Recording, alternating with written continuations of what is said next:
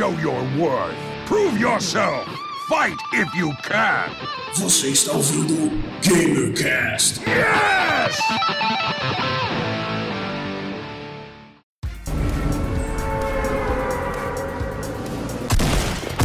Bom, bem-vindos a mais um GamerCast, esse podcast que é um oferecimento da Easy Gamer. Eu sou o Thiago Cavalca e eu nunca, nunca ganhei uma partida solo do Fortnite. Opa, eu sou o Júlio e, como vocês já devem saber, eu sou mais conhecido como Mochila. Olá, eu sou o Matheus Teixeira e quando eu jogo squad, eu caio mais que o Neymar. Olá, meu nome é William Rufino e eu carrego a galera.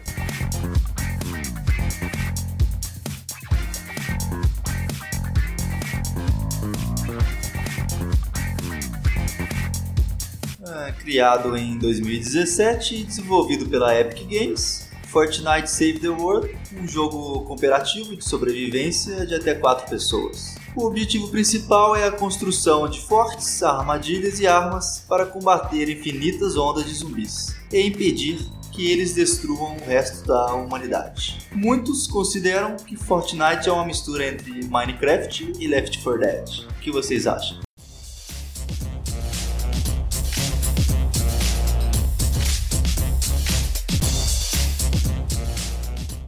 Então, eu joguei muito pouco, na verdade, o Save the World, como você comprar salvo no mundo mesmo.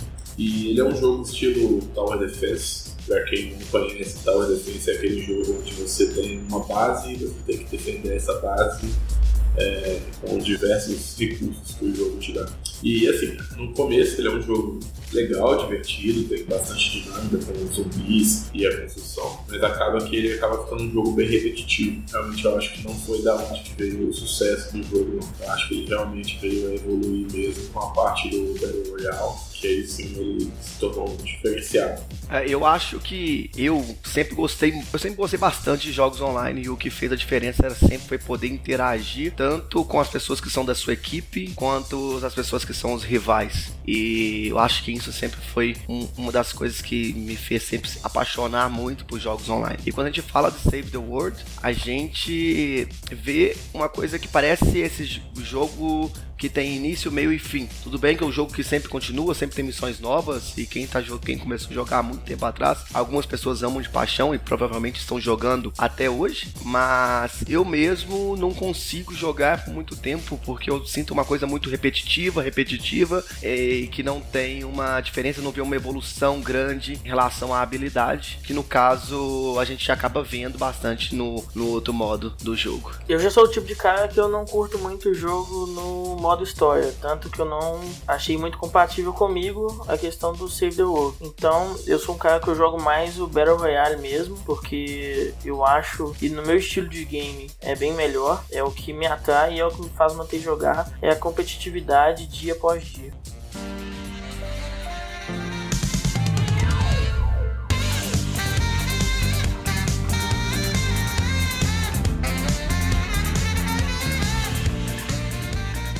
Quando vocês compraram o jogo, que ele não é de graça, né? Ao contrário do Battle Royale, o Save the World é, ele é pago. Quanto vocês pagaram, vocês lembram? O preço dele é 99 dólares. Caramba, bem salgado. É um preço bem salgado. De vez em quando eles fazem promoção com metade do preço, então mas o preço padrão dele é 99. É, e tem também alguns. Você já pode comprar ele com alguns pacotes que vai te, já vai te dar algumas skins dentro do jogo, talvez para motivar a galera também. Mas eu acho que o, o, uma das coisas que as pessoas jogam bastante hoje, Save the World, é porque ele proporciona a pessoa conseguir V-Bucks. E o V-Bucks, ele é a moeda interna do jogo hoje, e essa moeda vai fazer para comprar as coisas dentro do próprio Save the World, mas também comprar skins, comprar os itens, as armas, que no modo Battle Royale que acaba deixando o jogo mais animado e a galera sempre quer estar tá diferente mesmo. Tá, e uma coisa interessante, eu não, não sabia dessa informação. Então, se você gasta lá 100 dólares para jogar um jogo novo, né? Que é um jogo, é um jogo diferente, Battle Royale, você joga ele offline, sozinho, ele tem a opção de jogar sozinho ou só em 4, até 4 pessoas? pode jogar sozinho também. Você pode jogar ou sozinho ou em quatro pessoas. Você pode jogar com amigos ou pessoas aleatórias aí. E tem missões que você precisa de mais pessoas, não vai fazer sozinho, etc. Mas sozinho você também ganha V-Bucks? Sim, depende. Tem, tem vários tipos de missões. E você ganha V-Bucks até se você só logar. Tem uma, uma das missões é logar um dia. Então, sei lá, você logou a centésima vez, você ganha alguns V-Bucks. Você logou a milésima vez, você ganha alguns V-Bucks. E aí por aí vai indo. Eu conheço gente que já ganhou, sei lá, mais de 10 mil V-Bucks, mais de 20 mil V-Bucks. Eu acho que é tipo 10 mil V-Bucks a mais de 9 dólares. Então, queira ou não, se a pessoa tem tempo para ficar jogando bastante, eles acabam pagando o jogo e tendo lucro, entre aspas não foi o primeiro modo que eu joguei do jogo no Fortnite. Eu comecei pelo Battle Royale, mas antes de pensar em jogar o Save the World, eu procurei muito no YouTube a respeito, o que as pessoas achavam, até para saber se era um bom investimento. E eu sei que praticamente todos defendem que um, uma das coisas que vale a pena, um porquê de comprar o Save the World, é justamente isso: farmar V-Bucks para utilizar no modo Battle Royale. É, e o segundo ponto mesmo, é, que ficou bem claro, é que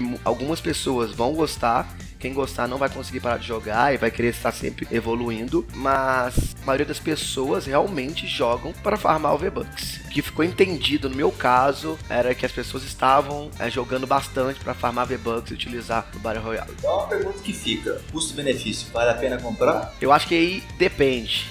Porque depende. Inclusive já conversei sobre isso com o William uma vez e nós chegamos à conclusão de que se você é uma pessoa que tem bastante tempo para jogar e realmente farmar esses V-Bucks, vale a pena. No meu caso, eu trabalho o dia inteiro e eu jogo à noite, não, é, não são todos os dias, jogo mais para divertir mesmo, para dar uma aprimorada, mas eu não tenho aquele tempo para farmar os V-Bucks. Então, se for, uma pessoa que tem esse perfil e que realmente não gosta tanto de jogar esse tipo de jogo, que é um player versus ambiente ali, jogador versus ambiente, é, talvez não valha tanto a pena assim os benefícios. Mas se você tem tempo, vale o investimento. É, nesse caso eu concordo com o Matheus, realmente foi o que a gente chegou. Eu, eu acabei comprando ele num momento de empolgação, cheguei a jogar um pouquinho e rapidinho fiquei de saco cheio. E caiu realmente nessa coisa que o Matheus falou aí, nesse problema. É, como a gente não tem muito tempo livre, a gente trabalha o dia inteiro, a gente quer chegar e jogar com os amigos. O que é realmente divertido pra gente foi o Battle Royale, não o CVO. Entrou mesmo nessa parte aí de tempo livre e foco, né? Tipo,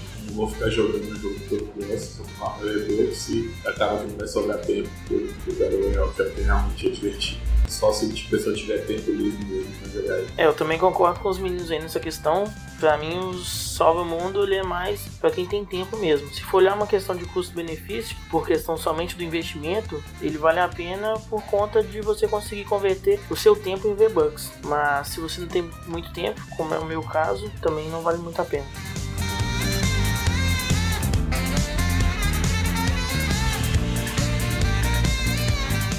Muito bem, então mudar de assunto e para o que interessa, Battle Royale. Alguém de vocês sabe qual foi o primeiro jogo que lançou o modo Battle Royale? A origem do, desse tipo de jogo veio aí com, na verdade, como mods de outros jogos. Depois do filme Hunger Games, 2012, pra quem não sabe, o Hunger Games é os Jogos Vorazes. É, surgiram mods aí de Minecraft que tentavam imitar isso, né? O último vivo é quem ganha. E, mas o primeiro, e aí depois também veio um jogo chamado Arma 2, que é um mod pra ele também. É um fato curioso é que mesmo de, antes de Jogos Vorazes, na verdade ele veio de um livro japonês. Esse livro depois foi transformado em mangá, foi transformado em um longa-metragem, que aí é o Battle Royale. É, e, e, nesse livro falava mais ou menos essa história mesmo, que 100 é, alunos japoneses, eles eles eram preparados, de repente chegava uma hora que eles tinham que lutar um contra o outro, eliminar o outro, e o último, o que sobrevivesse, era o vencedor. Tirou do baú. Foi esse mod pra Minecraft, aí o mod pro Arma 2, que era um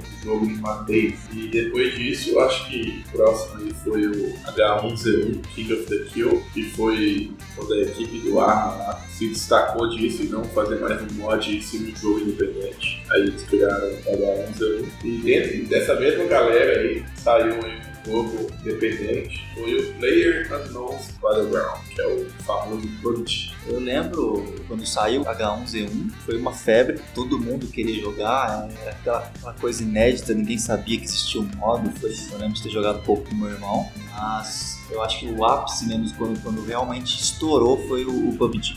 Já falando do PUBG, é legal que hoje a gente tem um mercado muito grande de streamers, né? E na época, quando o PUBG tava começando a estourar, eu jogava League of Legends. E uma coisa legal que você vê que tá acontecendo no mercado, você vê essa mudança começando ali pelos streamers. Porque você vê um jogo que nem existia, existia, mas era bem pouco jogado. De repente tá subindo, subindo e começou a ficar no top 1, top 2 e sempre disputando ali com League of Legends. Quem ia ficar no primeiro de top streamer, de top game streamer ali. Então é, é legal ver esse, esse surgimento. E, e, logo depois veio Fortnite. Fortnite então foi uma coisa mais louca, porque é, você tinha League of Legends e, e PUBG disputando e de repente chega o Fortnite, pum, primeiro lugar e ninguém tira ele de lá. Era raramente, era quando tinha um evento de League of Legends, é quando tinha uma, alguma coisa, um evento de PUBG, aí talvez tomava algumas posições ali, ficava em primeiro por algum tempo. Mas Fortnite hoje, maior parte do tempo, eu não sei falar a porcentagem desse tempo, mas acredito que deve ser bem alta, ele tá em top 1.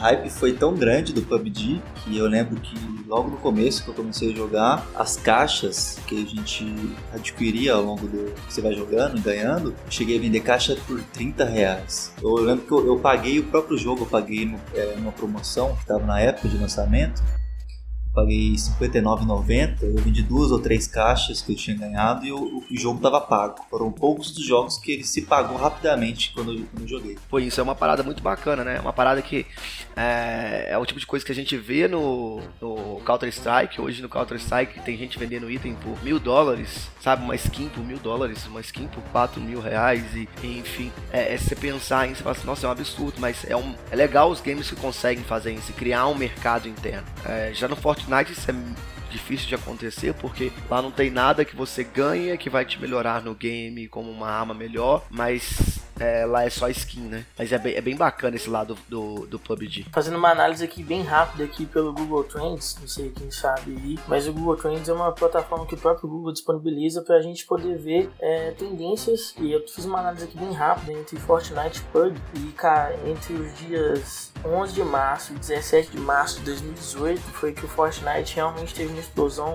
satisfatória e ele tem uma diferença muito grande em relação ao PUBG. Então eu acho que o jogo, questão de Battle Royale, ele realmente despontou assim à frente de todos os outros games. Uma curiosidade interessante nisso aí é que a Epic Games, antes do Fortnite, ela já teve jogos que fizeram sucesso no passado, como o próprio Unreal Tournament e Shadow Complex. Porém, ela era mais conhecida hoje em dia como uma produtora da Engine, ou seja, o motor que roda o jogo. E o PUBG, ele é um usuário dessa engine. Ele é construído sobre a Unreal Engine, que é da Epic. Então, o que aconteceu esse ano foi o Fortnite fez tanto sucesso que o PUBG ficou realmente incomodado por isso, pelo fato de ser a mesma engine, que eles acabaram abrindo processo contra a Epic.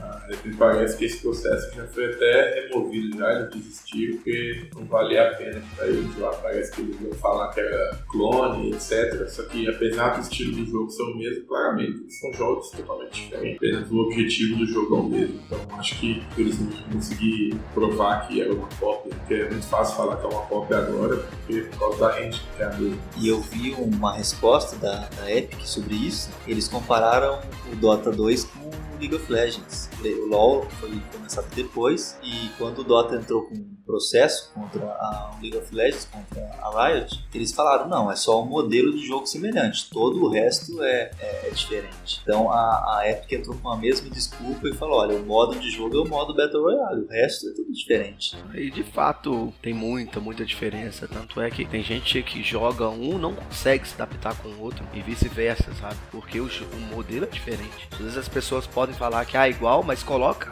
a mesma pessoa para jogar os dois, ela vai sentir uma enorme diferença e vai ver que realmente não é o mesmo jogo, sabe? É, inclusive, um, uma coisa legal sobre isso também é que tem muita gente aí que defende o, o Fortnite, que fala que é, essa, essa, essa vontade de processar a Epic Games começou quando o Fortnite foi lançado na Coreia, que foi, lanç... que, que foi em janeiro. E a Coreia é o país de origem da PUBG. Então, tem essas, essas histórias aí que rondam. Eu tava até lendo um artigo aqui antes da gente começar a discutir sobre esse assunto, aqui no Tecnoblog, um post falando sobre a PUG processando o Fortnite. E eles falam exatamente isso, que a disputa judicial era questão de tempo, porque o Fortnite tinha tudo para ultrapassar a popularidade do PUBG, ameaçando a sua existência. Tanto que veio acontecer.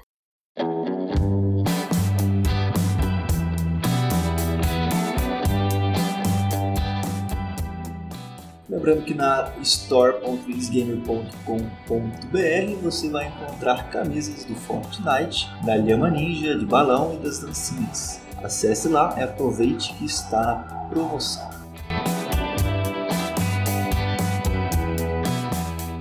Quais são as, as, as maiores diferenças entre o PUBG e o Fortnite? A principal diferença que você vê já logo de cara assim, é os gráficos. O PUBG tenta ser um jogo um pouco mais realista, né?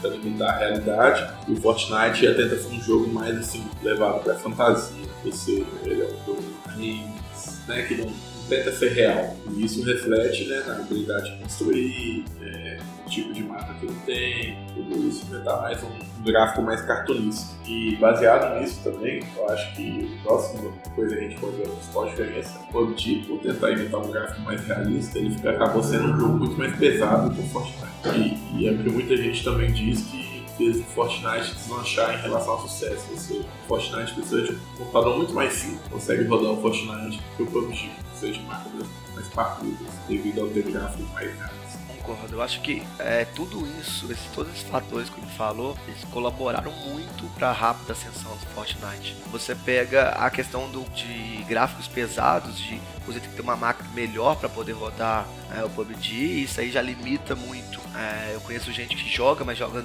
tudo no na resolução mais baixa possível, tudo no mínimo, e mesmo assim você vê que de vez em quando dá umas travadas, né? É, já o Fortnite com, uma, com um gráfico mais cartoon assim acaba separando também boa parte do público, o público que vai pro lado do Fortnite, é um público que crianças, que agrada o tema, né? Mas é um cenário que agrada crianças, agrada adultos. né? Sim, é, então acho que ele separa bastante também essas pessoas, as pessoas, né? E por último, é, essa questão da ascensão mesmo de separar, eu falaria que uma coisa que contribuiu muito foi o Fortnite, Fortnite ser free, ele não cobrar nada para entrar, porque pega adolescentes, crianças, uma barreira forte de poder ter um jogo de entrar no mercado é porque eles precisam de uns dos pais para poderem comprar o jogo. E outro e... fator, Matheus, que eu acho que agrega dentro disso aí, é que independente se o cara entrou no Fortnite hoje ou se ele entrou há um ano e meio atrás, quando você entra para jogar o game, quando começa a partida, todo mundo tá nas mesmas condições, entendeu? Então não tem algo que o cara que tá há muito tempo seja privilegiado. Então isso mantém meio que a competitividade sempre em alta no game. Isso eu acho que é um fator muito importante também, porque ele tá se mantendo no topo aí.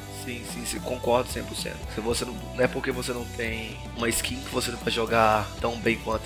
Inclusive tem gente que brinca de jogar sem skin para parecer que é um noob, mas na verdade é aquele cara que joga muito. Às vezes quando a gente vê alguns streamers aí. Mas voltando pro assunto dessas grandes diferenças, talvez por último mesmo é o modo de construção. Acho que tudo isso que o William falou, essa questão de, do cenário, essa questão de da entrada das pessoas mesmo, da facilidade de, de entrada para poder começar a jogar o game. E agora quando a gente tá falando mesmo de jogabilidade, eu acho que a construção, a construção muda muito e a construção é uma das coisas que mais é, faz a diferença quando a gente fala de player versus player, na minha opinião. Às vezes uma pessoa que não atira tão bem, ela é muito boa, inclusive melhor do que a que atira, atira bem, porque ela sabe construir bem. Eu concordo, tanto concordo que eu ainda não me adaptei ao sistema de construções do Fortnite. É, e uma coisa muito importante que a gente esqueceu de falar aqui, caiu esquecer. A principal diferença do estouro do Fortnite é porque o PUBG não saiu para PS4 e PS4 é mais de duas vezes maior do que o Xbox de vendas. Então, o PS4 vendeu muito mais do Xbox One. Então, essa diferença também é gritante no de usuários. É claro que, como tem mais gente no PS4, mas tem mais gente jogando Fortnite, tem gente jogando PUBG. Concordo. Mas já cornetando um pouco aqui, é, eu acredito que mesmo que se fosse aberto pro PS4 ou para tudo, o Fortnite ia passar. Porque na minha cabeça, tá? Um dos principais fatores é a entrada é, 0800, que é de graça para você jogar. Isso, dessa barreira de entrada dos adolescentes e crianças, na minha opinião, é uma coisa, um fator que deve ser muito forte. Eu não tenho dados, estatísticas para poder falar sobre, mas eu tenho certeza que deve influenciar muito. A gente está falando aqui de PlayStation, de da Sony, da Microsoft. É, esse, no dia 26 agora, 26 de setembro, é, o crossplay foi liberado então agora jogadores de Sony, de, do, do, PlayStation podem jogar com o Xbox. Falando um pouquinho dos consoles, é, vocês acham que a jogabilidade é a mesma? E quais são os diferenciais de um console para um computador? Então a jogabilidade, na minha opinião, ela não é a mesma, mas não quer dizer que uma pessoa que é muito boa é, console ela não possa ser melhor do que a pessoa jogando no teclado e mouse. O teclado e mouse, na minha opinião, tem a, a vantagem, sempre vão estar em vantagem. Mas se pegar uma pessoa que é muito boa, que é pro player jogando teclado e mouse, uma pessoa pro player jogando no joystick, eu acredito que teclado e mouse vai prevalecer, que te dá uma fluidez, uma agilidade muito maior. E eu acredito também do desempenho da máquina, sabe? No computador você consegue um desempenho muito mais alto. Em relação a isso, eu acho que quem joga no computador, teclado e mouse, eles têm a possibilidade de estar num nível superior. É, eu acho que console ele tem suas peculiaridades em relação a jogar teclado e mouse, mas a gente vê aí até nos campeonatos lá de fora tem gente competindo praticamente de igual para igual usando o console. É, uma coisa bem interessante é olhar a evolução do console no, no, Fortnite. Desde que começou o jogo, antes quando começou você podia, era bem limitado é, como você utilizava os seus keybinds, etc. E aí o Fortnite primeiro lançou um modo de combate que já melhorou bastante para você atirar. Depois ele criou um modo profissional de construção que já melhorou bastante aí a forma como você construir um console. Você não tem que mais ficar passando de parede para rampa, para telhadinho. Você tem um botão que faz cada coisa. E o próximo passo que eles estão fazendo para isso aí agora é você poder customizar suas keybinds. Ou seja, você vai poder escolher o que cada botão faz. Eu acho que esse vai ser o maior sei lá, turning point, um ponto de virada aí para os jogadores de console, que é poder escolher o que eles fazem, cada um faz aí no seu controle. O que vai ter de novidade aí para os consoles? Bom, acho que a maior novidade vai ser os caras poderem escolher o mais recente anúncio que teve aí foi que agora os jogadores do PS4 vão poder jogar com os jogadores do Xbox, que até agora podia jogar Xbox com PC, Xbox com Switch, PC com Switch, PC com Switch e Xbox, mas o PS4 só podia jogar com PC. Então, a partir de agora vai poder jogar todo mundo junto misturar que foi uma, acho que foi uma grande barreira do Fortnite, deve aumentar ainda mais a popularidade dele. É, eu acho que não só a popularidade do do Xbox, mas eu vejo como isso também como um ponto de virada na história dos games para poder evoluir cada vez mais é, essa parte mesmo de, de interação entre players e crescimento de jogos. Eu acho que a gente vai ver essa história que o Fortnite está fazendo em outros jogos no futuro bem próximo. Foi o primeiro jogo que tem crossplay em todas as plataformas? Sim, foi o primeiro jogo da história a fazer crossplay do PS4 com outras, outros jogos e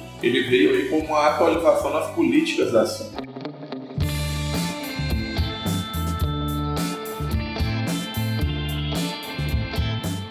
Bom, eu, como eu disse anteriormente, eu não me adaptei nas construções, mas teve uma coisa que me chamou muita atenção no Fortnite e foi a animação dos tiros e a jogabilidade. Eu queria que vocês comentassem um pouco disso e também dos eventos que acontecem dentro do jogo. Ah, isso é uma coisa bem legal mesmo, porque diferente de outros jogos que tentam ter uma visão mais realista do próprio PUBG, Fortnite ele tem uma física muito diferenciada, que é você conseguir pular, tirando, tirar e pular, é, as diversas mobilidades que tem no jogo. Fortnite é um jogo que adiciona muitas mobilidades. Você tem lá o, é, a desempuxadora, Grapple Gun, esse, que você fica igual Homem-Aranha pulando na você tem launchpads, que é você sai pulando, tem várias coisas que adicionam mobilidade no jogo. As próprias granadas de pulso. E isso aí torna o jogo bem mais dinâmico, fora as concessões, faz tudo ser muito rápido dinâmico. Tem hora que você está assistindo um streamer lá que é bastante perigoso, você fica até bem tonto, o cara sai girando tudo lá, você não tem nada.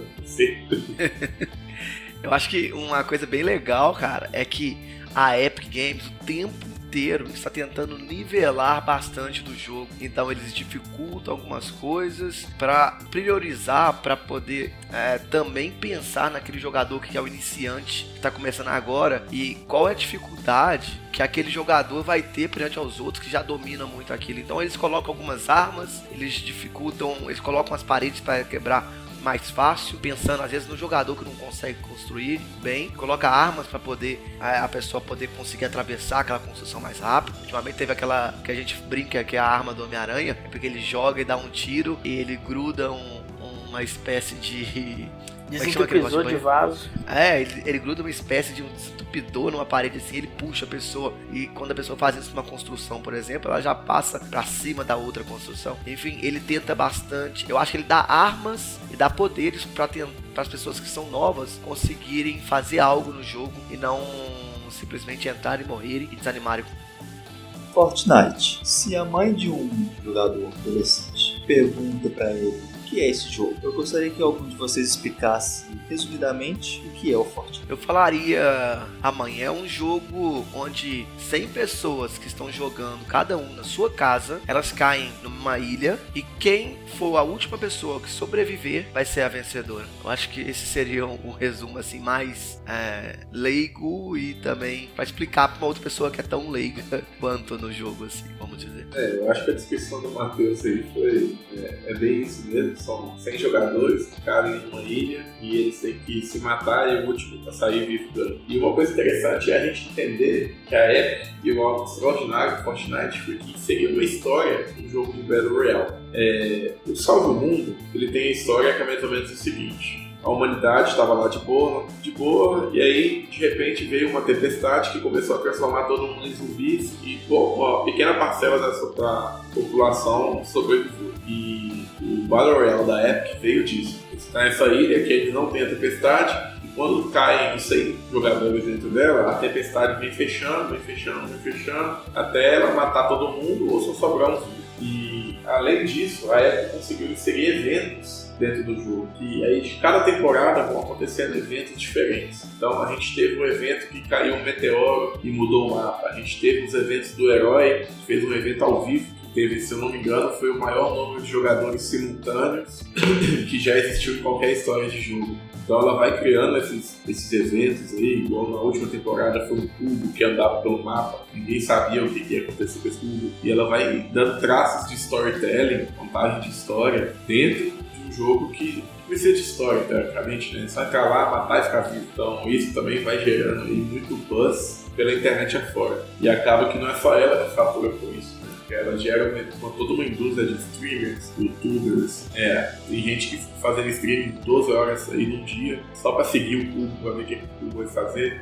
Ele fica, sei lá, com milhares de pessoas vendo ele seguir esse cubo aí, e o cara vai e posta o vídeo, depois pega milhões de views, e vai todo fomentando toda uma indústria em volta. É, Fortnite é uma obra de arte, né? Se for parar para analisar tudo que eles têm feito, ela volta sempre em manter o usuário presente na plataforma deles.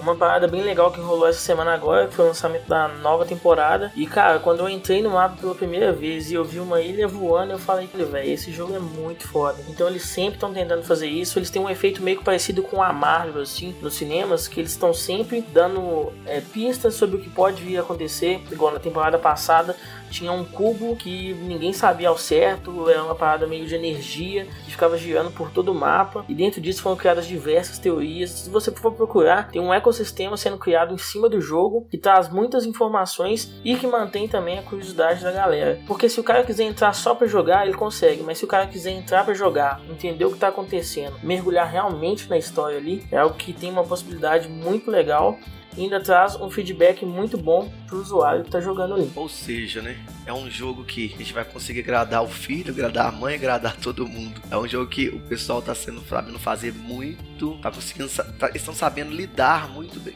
muito bem com as novidades e com manter o público. Eu queria saber, eu não sei ainda e não vi esses dados, mas quem sabe numa próxima edição do podcast a gente pode trazer aqui. É, por exemplo, quanto tempo uma pessoa passa jogando Fortnite, tanto é, quando ela em tempo dentro da frente do computador, mas também o quando a, quando a pessoa começa e, a, e o tempo que ela para de jogar ou vai desistindo de jogar e passa a jogar menos. Eu acredito que deve ter alguns dados sobre isso em diversos jogos na internet, porque acontece muito com muitos com, com jogos assim.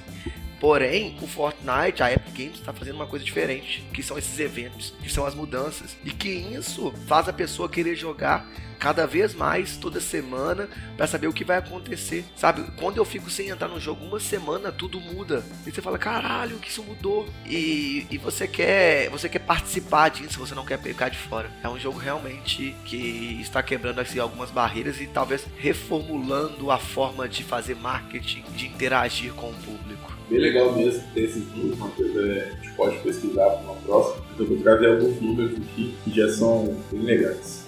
Né, a gente falando aí do fenômeno Fortnite, cara, ele já foi feito o download dele mais de 120, tô pegando um número aqui de até agosto desse ano, já foi feito o download de mais de 120 milhões de vezes, de vezes, mais de 120 milhões de downloads, e somente em agosto foram 80 milhões de usuários ativos no mês. Ou seja, são, é muita gente jogando, é muita gente ao mesmo tempo é, dentro do Fortnite. E isso fez com que a Epic pulasse de ser uma empresa com valuation de 800 milhões de dólares para algo entre 5 bilhões de dólares. E a expectativa de faturamento dela para o ano de 2018 de 2 bilhões de dólares. E cara, e para quem não é do mercado game nem nada, pensa aí, são 2 milhões de dólares um pouquinho de jogo, é muita coisa. 2 É muita coisa.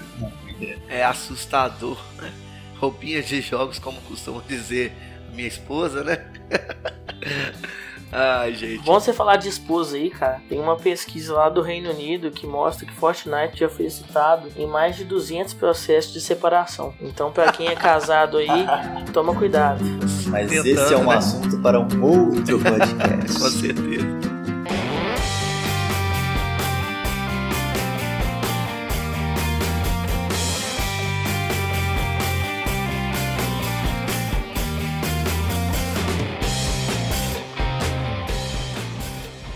Eu gostaria que vocês falassem jogadas ou momentos engraçados que vocês passaram dentro do jogo. Ah, eu acho que quem nunca explodiu uma rocket no pé, né? É, eu acho que a, a rocket no pé, quando você tá no alto de um penhasco lá, tentando fazer uma construção foda e acaba caindo, vai editar um negócio de errado e cara.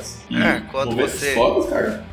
Quando, assim, quando eu comecei a jogar, tava o William e tava o Júlio. É, uma vez eu, eu falei assim, cara, tem um jump. Jump é um item que você coloca e você ele te impulsiona para bem alto e você pode planar assim para mudar de localização bem rápido. E aí a gente tava a, a, tempestade quase aproximando, vai pegar, vai pegar. Aí eu falei com o William, William tem o jump, ele então constrói e coloca. Aí eu construí, demorei muito, mas consegui construir. Logo cheguei lá em cima, a verdade eu tinha uma fogueira, eu não tinha o jump.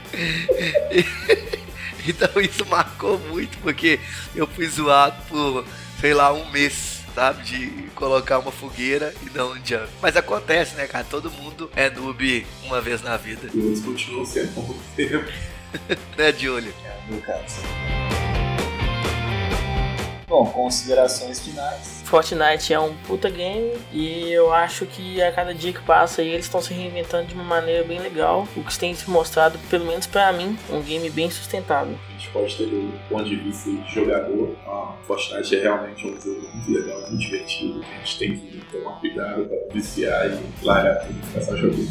Eu acho que todo mundo que joga tem que tomar esse cuidado e, poxa, quando a gente analisa isso do ponto de vista empresário, em business, você vê um trabalho muito bem feito que a Epic Games fez. Eu fui buscar saber, os caras já estavam desenvolvendo o jogo há 5 anos aí e pensando em como lançar ele, testar o fato. Eles chegaram lá dentro e viram que lançar de graça era a melhor forma mesmo de cobrar pelo jogo. E, cara, isso do ponto de vista de negócio é genial, né? não só do ponto de vista de diversão, mas do ponto de vista de negócio, sucesso também. Eles estão fazendo história e vale a pena para qualquer pessoa, mesmo que não jogue, ficar de olho no que está acontecendo, porque vai ser uma virada, está sendo um ponto de virada nesse mundo de jogos online e vale a pena acompanhar para aprender, para jogar, para se divertir e como ele falou, para por que não, né, para saber essa parte de negócios, de business que eles fazem tão bem. Muito bem, fica aqui então os agradecimentos para o William Filho, o Júlio e o Matheus. Lembrando que o próximo podcast será sobre marketing nos games. Valeu, galera. Valeu aí, galera. Até a próxima. Um forte abraço, até a próxima. Ficamos por aqui, um abraço e tchau.